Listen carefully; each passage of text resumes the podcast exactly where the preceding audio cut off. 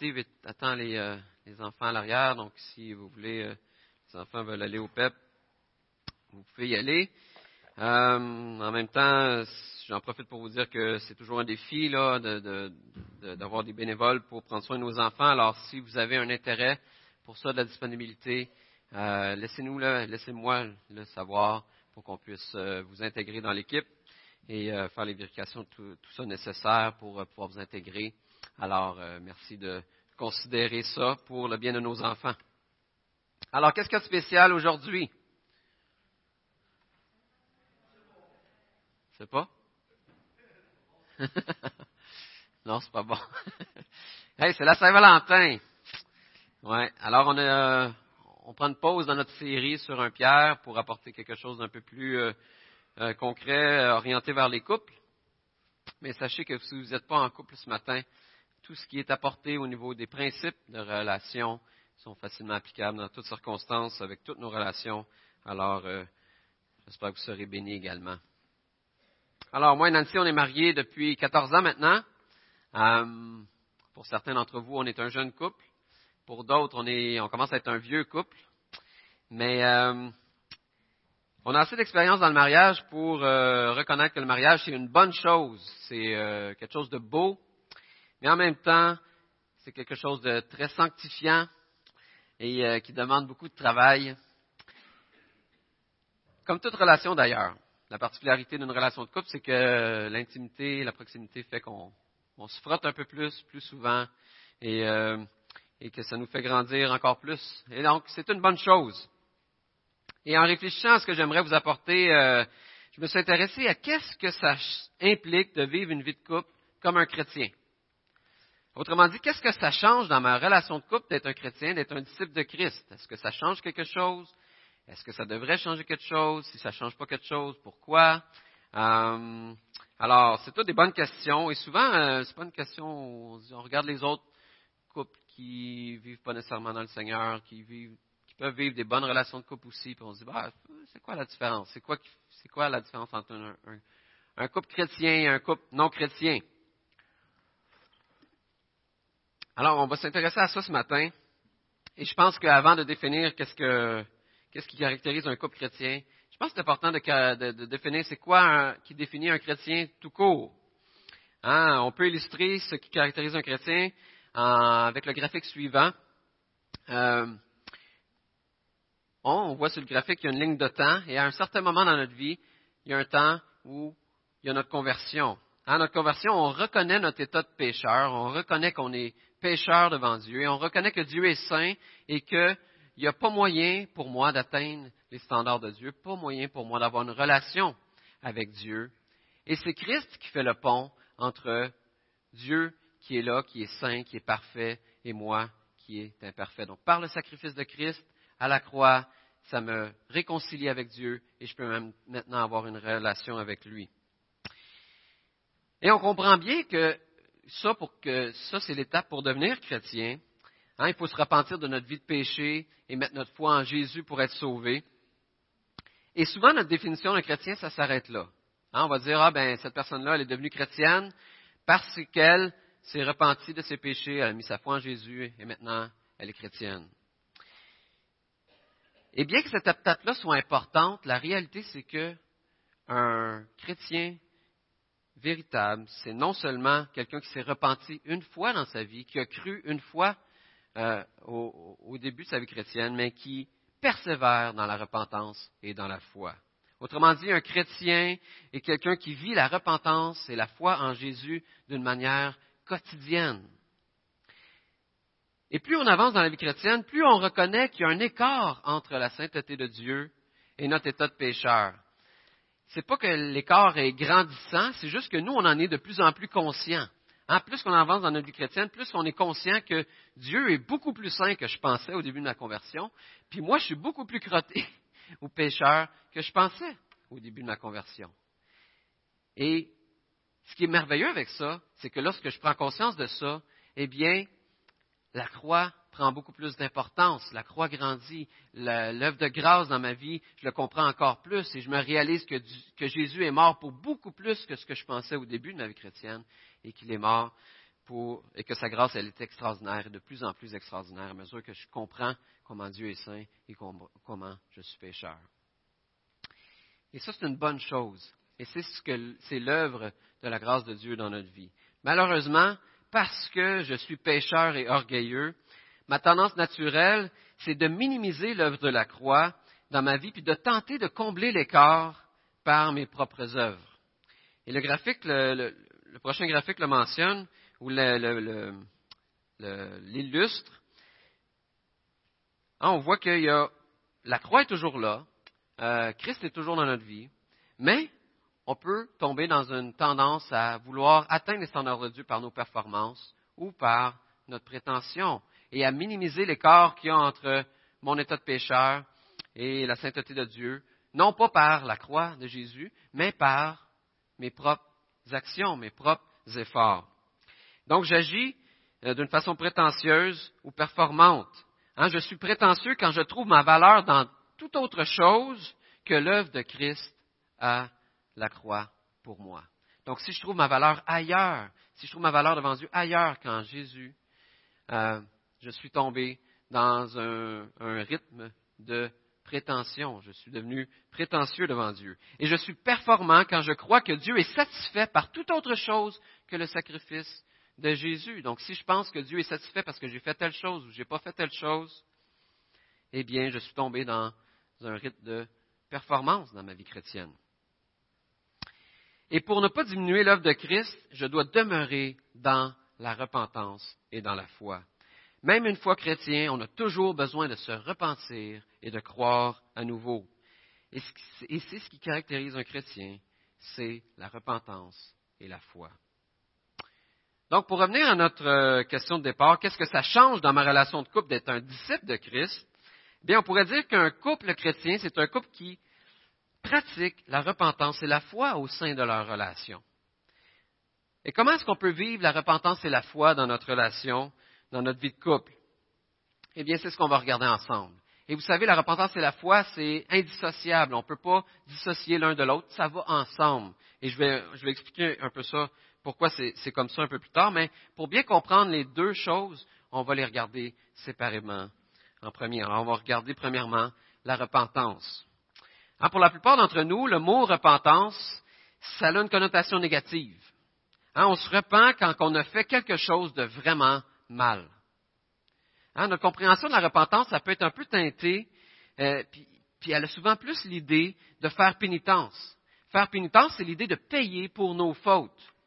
Hein, quand je pêche, je me sens vraiment coupable, j'ai du remords, et je fais quelque chose pour compenser ma mauvaise action, pour me racheter. Autrement dit, notre compréhension de la repentance peut être beaucoup plus orientée vers nous, souvent, que vers le tort qu'on a fait à l'autre ou à Dieu. Hein, on ne se sent pas bien par rapport à ce qu'on a fait, ah, euh, me semble j'ai mal agi, puis on veut se sentir mieux à nouveau, on veut que tout redevienne comme avant, on veut euh, faire oublier ce qu'on a fait, puis euh, on veut savoir qu'on a fait notre part pour se sentir moins coupable et continuer notre vie normalement. Prenons un exemple, une situation que vous avez probablement pas vécue, mais que je peux m'approprier moi. vous avez été dur dans vos paroles envers votre femme ou votre mari.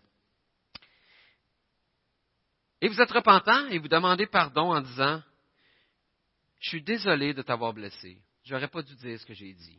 Pardonne-moi. Ça semble bon, n'est-ce pas?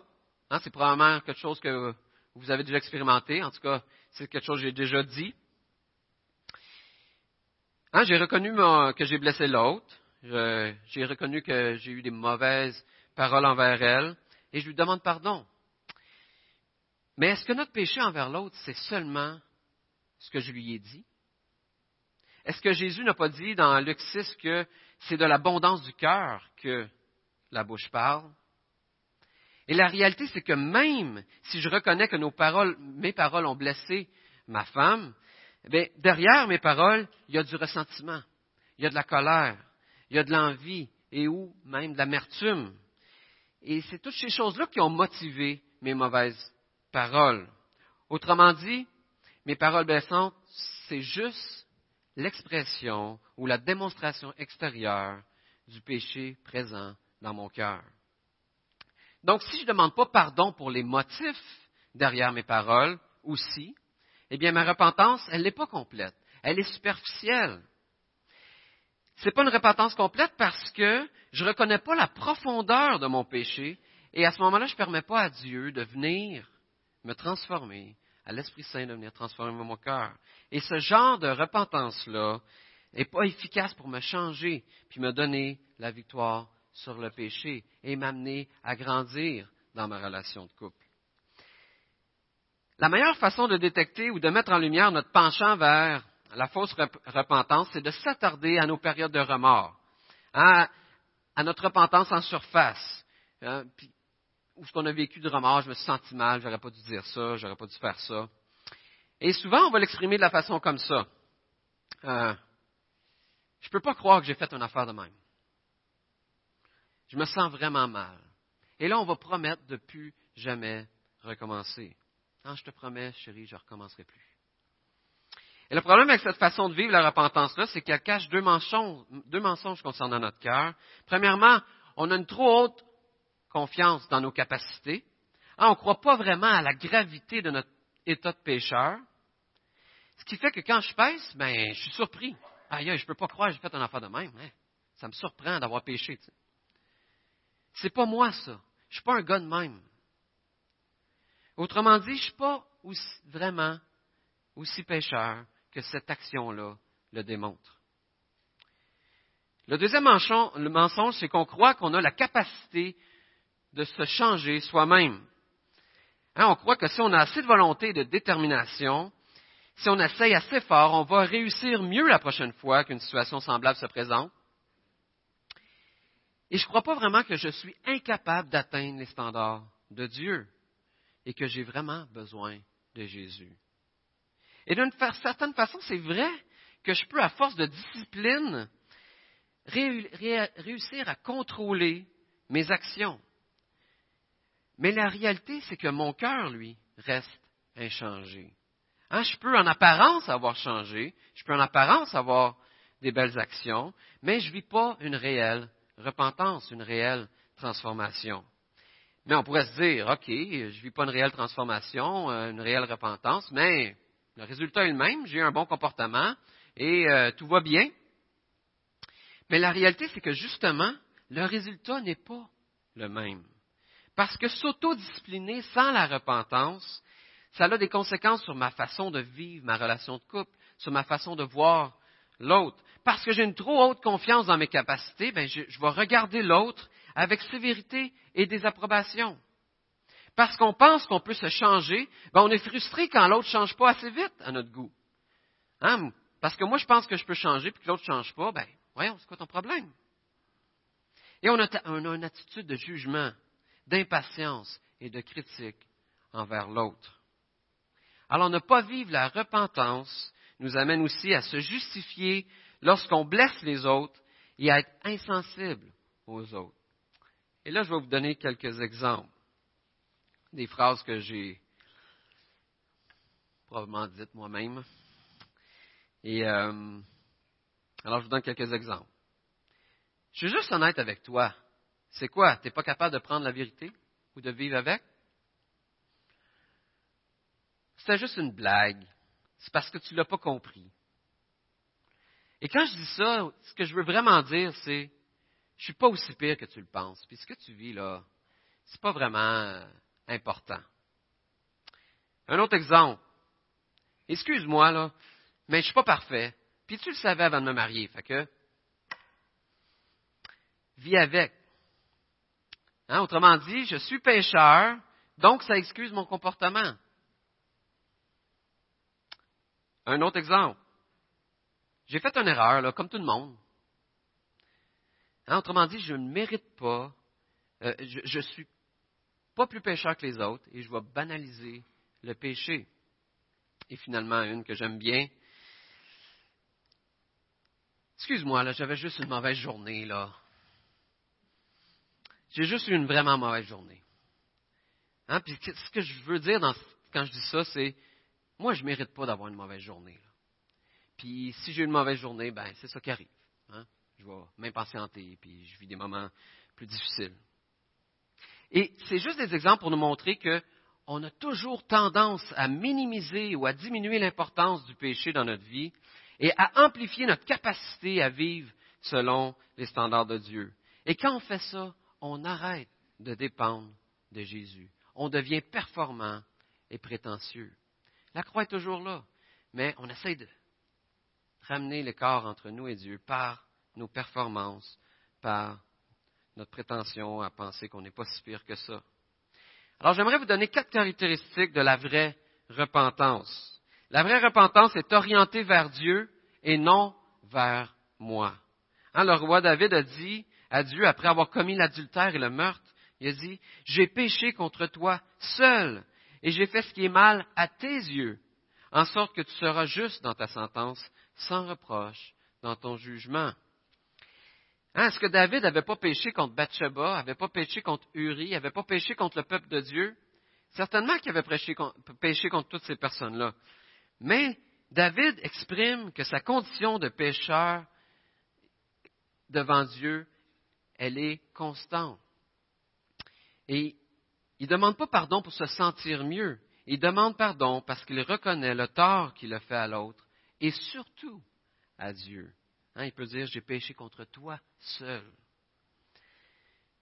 La deuxième caractéristique, c'est que la vraie repentance est motivée par une tristesse selon Dieu et non pas des regrets égoïstes.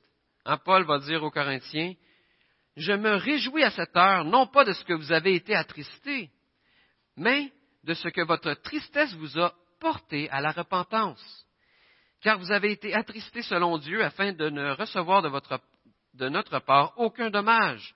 En effet, la tristesse selon Dieu produit une repentance à salut dont on ne se repent jamais, tandis que la tristesse du monde produit la mort. Autrement dit, si je me repens parce que je suis déçu et triste de moi-même, eh bien, cette tristesse-là n'est pas approuvée de Dieu. Et la repentance qu'elle produit est inutile pour me transformer.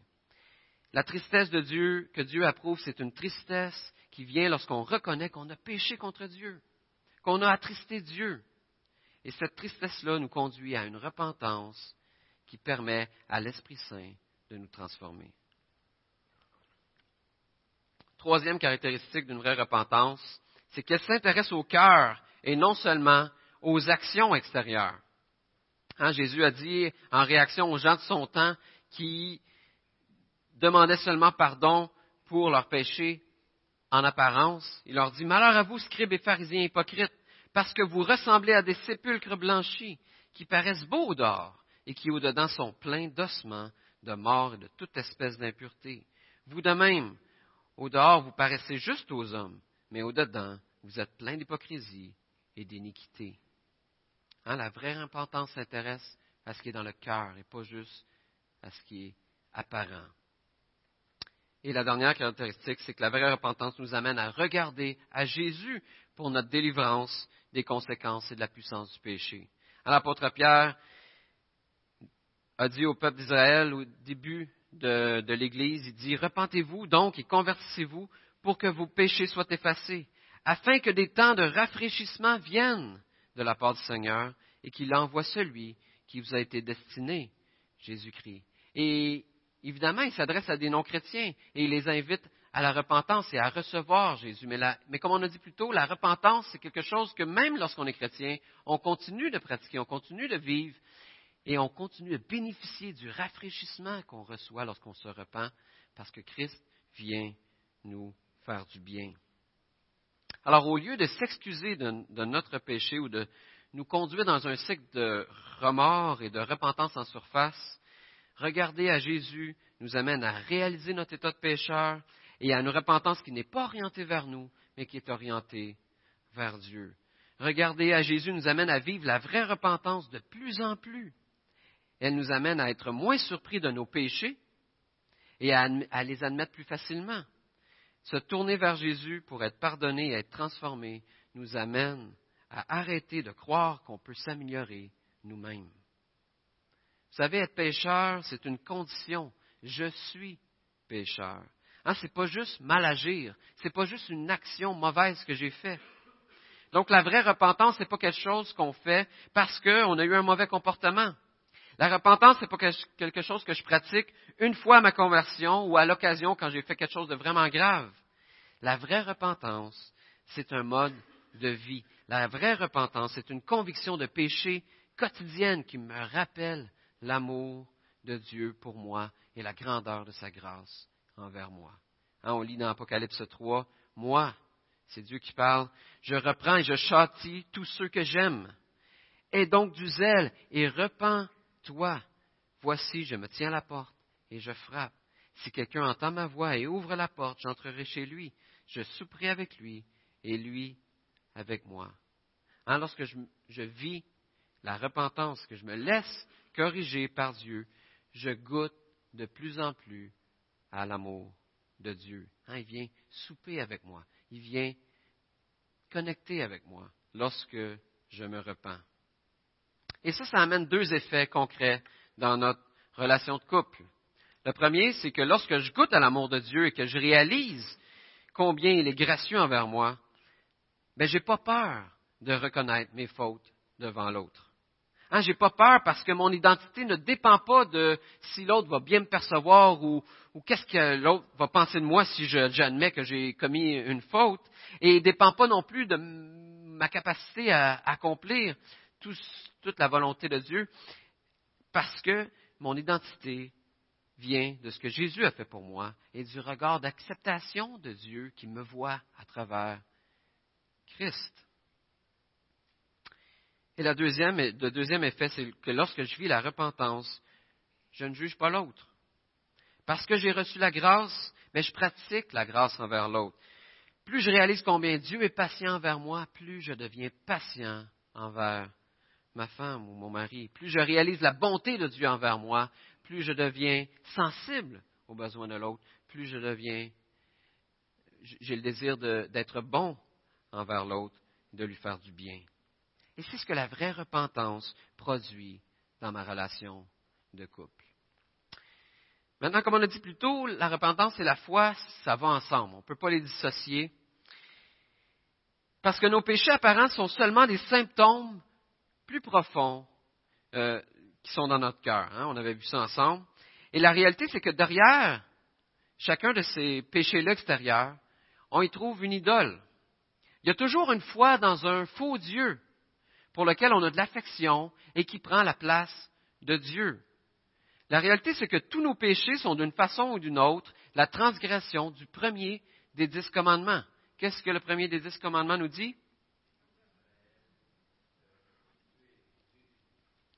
Dieu est unique, hein? tu n'auras pas d'autre Dieu que moi.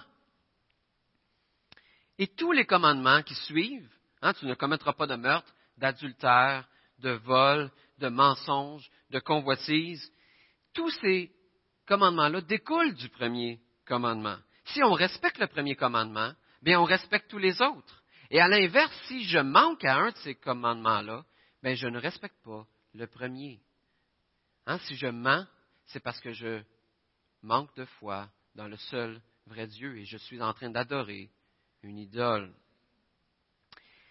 La foi en Dieu, c'est la chose essentielle pour grandir dans ma vie personnelle, dans ma vie avec Christ et dans ma vie de couple. Se repentir de notre idolâtrie derrière notre péché, c'est la seule façon pour être réellement transformé par l'Esprit Saint. Prenons comme exemple le péché de la convoitise. C'est un péché très peu courant, mais euh, c'est désirer quelque chose qu'on n'a pas.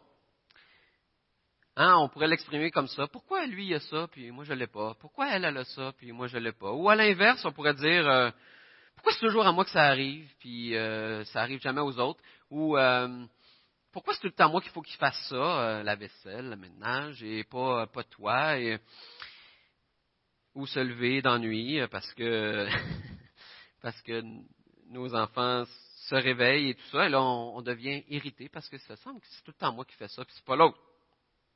Alors ça, c'est de la convoitise. Et la question, c'est pourquoi est-ce que je convoite? Qu'est-ce qui motive ma convoitise? Et j'aimerais vous donner quelques exemples d'idoles qui peuvent être cachés derrière ce péché-là de convoiter. La première idole, c'est celle du succès. Hein, moi aussi, j'aimerais avoir du succès et réussir mes projets comme lui. La deuxième, c'est l'idole de la réputation. Moi aussi, j'aimerais être admiré des autres pour ce que je fais, pour, pour qui je suis. L'idole du contrôle. Si j'avais les mêmes capacités que lui ou qu'elle à gérer mes émotions, ben, je pourrais plus facilement prendre des décisions. L'idole de la sécurité. Si j'avais un bon salaire comme lui, ben, je pourrais moins m'inquiéter avec l'avenir. L'idole du respect. Hein, si j'avais la force de caractère de cette personne-là, ben, je pourrais être en mesure de me faire plus respecter. L'idole de la reconnaissance. Si j'avais sa position, ben, les gens me reconnaîtraient, reconnaîtraient plus ce que je fais. Ou l'idole du plaisir. Si j'avais le temps qu'elle a ou qu'il a, ben, je pourrais moi aussi profiter de la vie. Mais moi, je suis tellement occupé que je ne peux pas profiter de rien. Et vous savez, toutes ces idoles sont des fausses sources de, salut et sont basées sur une fausse bonne nouvelle. Hein, ils me promettent toutes quelque chose que je souhaite avoir, mais elles n'ont pas la capacité de livrer la marchandise. La réalité, c'est que comme chrétien, chacune de ces choses-là, le succès, une bonne réputation, le contrôle, la sécurité, le plaisir, la reconnaissance, le respect, c'est toutes des choses que j'ai déjà en Jésus. Et en raison de la bonne nouvelle du salut en Jésus, je règne présentement avec Christ dans les cieux. Et je possède déjà toutes choses. Mais quand je ne vis pas par la foi, quand je ne vis pas en fonction de mon, identité en Christ, ben, je me tourne vers des idoles complètement impuissantes pour avoir ce que seulement Jésus peut vraiment me donner, et en fait ce que seulement Jésus m'a déjà donné. Alors je suis en train de chercher quelque chose que j'ai déjà en Jésus. Et une, autre façon d'identifier nos idoles dans notre vie, c'est de se poser les questions suivantes. Première question, de quoi j'ai peur? Ah, par exemple, si j'ai peur d'être trahi, eh bien, mon idole risque d'être le contrôle, parce que le contrôle me promet que je ne serai jamais déçu par les autres. Hein, après tout, on est toujours mieux servi que par soi-même. Donc, si je dépends de personne, si euh, je suis autonome complètement, puis je fais toutes mes affaires, ben, je ne serai jamais déçu. Et dans le fond, ce qui motive ça, ce désir de tout contrôler, c'est notre peur d'être trahi. Mais la vérité, c'est que quand je prends le contrôle sur les circonstances, quand j'essaie de prendre le contrôle sur ma vie, non seulement je manque de confiance dans la bonté et la souveraineté de Dieu envers moi, mais en plus je m'épuise à essayer de contrôler quelque chose que je ne suis pas capable de contrôler. Le contrôle sur ma vie, c'est une promesse d'idole made in China. Ça vaut pas cher. Une deuxième question à se poser, c'est qu'est-ce que j'aime? Et par exemple, si vous aimez, vous êtes quelqu'un relationnel, vous aimez les relations avec les autres, eh bien, l'approbation des autres risque d'être une idole, parce qu'elle nous promet que les gens vont toujours nous aimer. Alors, on, on vit notre vie pour être approuvé des autres, parce que ce qu'on désire, c'est d'être aimé, aimé à tout prix. Mais la vérité, c'est que l'approbation des autres est une promesse d'idole sans vie. C'est une illusion.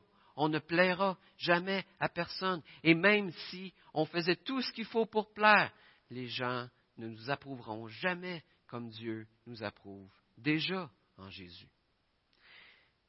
une troisième question qu'on peut se poser, c'est qu'est-ce que je crois? Hein, Si je crois que ça prend un minimum de richesse pour bien vivre, eh bien mon idole risque d'être celle de la sécurité, parce qu'elle me promet que je manquerai jamais de rien. Mais la vérité, c'est que rien n'est acquis sur cette terre. Je peux tout perdre dès demain. Mettre notre espoir et notre confiance dans la qualité de nos finances pour notre sécurité, c'est mettre notre confiance dans une promesse d'idole en bois. Et ces exemples-là nous démontrent comment mettre notre foi en Jésus est essentiel pour vivre une réelle transformation de cœur. La foi, c'est deux choses être reconnaissant pour ce que Jésus a fait pour nous et se rappeler continuellement la richesse de notre héritage en Jésus. Autrement dit, la foi, c'est aimer et adorer Jésus, pas mes idoles, et se réjouir de tout ce qu'on a grâce à lui, à me rappeler de qui je suis en lui. Alors revenons à notre exemple de la convoitise. Qu'est-ce qui arrive si je réalise que je convoite, que je suis en train de, convoiter quelque chose?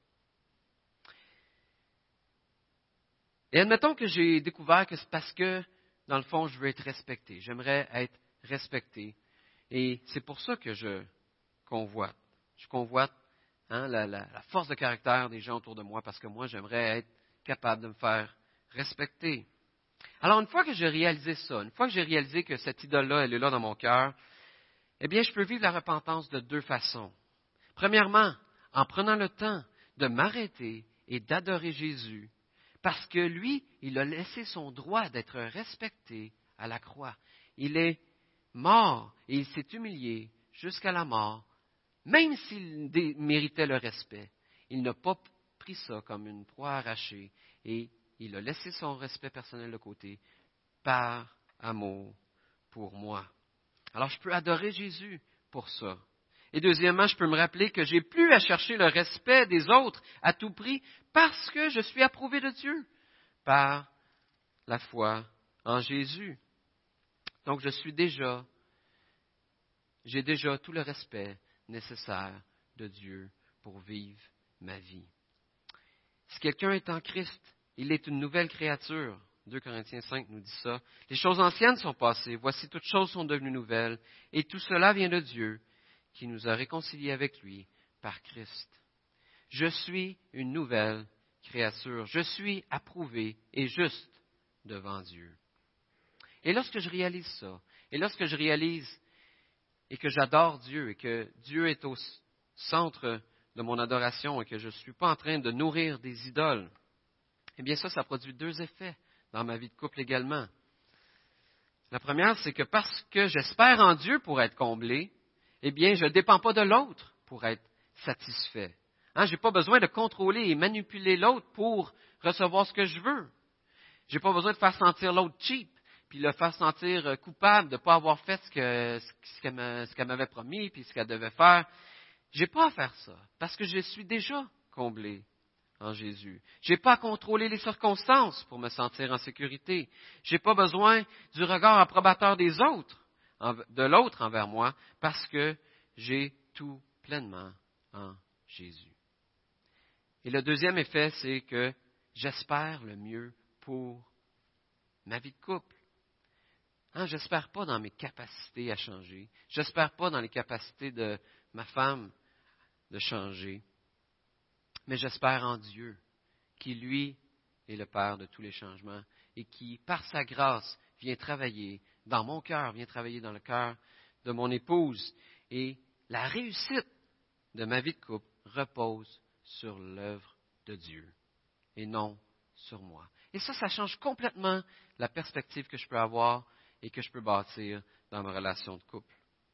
Alors, comme on voit, la repentance et la foi sont étroitement liées. En fait, vous savez, il est possible de vivre une vie tout entière, une vie de couple tout entière, sans jamais se repentir réellement du péché qui est notre manque de foi en Dieu et notre confiance dans des idoles pour trouver notre satisfaction. Ah, on peut se repentir en surface, ah, je te demande pardon parce que j'ai fait ça, je te demande pardon parce que j'ai dit ça, et jamais vraiment mettre en lumière ce qui m'amène à avoir ces comportements-là. Mais lorsque je réalise ça, lorsque je fais ça, ça amène un réel changement dans mes relations, dans ma vie de couple, dans la façon que je vois, je vois l'autre. Et vous savez, toute cette dynamique-là entre la repentance et la foi peut paraître assez simple. Hein? Euh, on peut euh, résumer ça assez simplement. Mais dans la pratique, ça peut être beaucoup plus difficile. Identifier nos idoles derrière nos péchés apparents, ça prend du temps, ça prend l'humilité. Et ça prend aussi l'autre. Parce que nous, on a des angles morts. Il y a des choses qu'on ne voit pas, mais que l'autre voit. Et on a besoin de s'humilier, d'accepter que l'autre peut nous dire T'as-tu pensé à telle affaire? T'as-tu vu telle chose? Qu'est-ce que tu en penses Et avoir l'humilité d'accepter ces choses-là. On a besoin de notre femme, de notre mari pour grandir dans la vie chrétienne la repentance et la foi, ça ne fait pas partie de la vie chrétienne. Ce n'est pas un élément parmi d'autres dans la vie chrétienne, la repentance et la foi, c'est la vie chrétienne. C'est ça, vivre la vie chrétienne.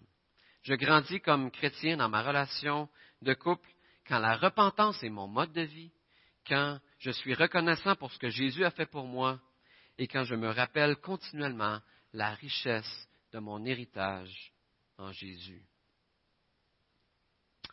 Et comme euh, le, graphique du début euh, le démontre, lorsqu'on demeure dans la grâce et l'amour de Dieu, on voit encore plus combien il nous aime. Et la façon de demeurer dans cet amour-là, c'est de pratiquer la repentance et la foi. Marcher d'une manière humble devant Dieu et persévérer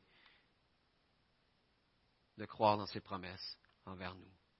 Alors c'est ce que je vous souhaite, c'est ce que je vous souhaite dans votre relation de couple, c'est ce que je vous souhaite dans vos relations en général, que vous puissiez vivre la repentance et la foi. Je vais terminer en priant.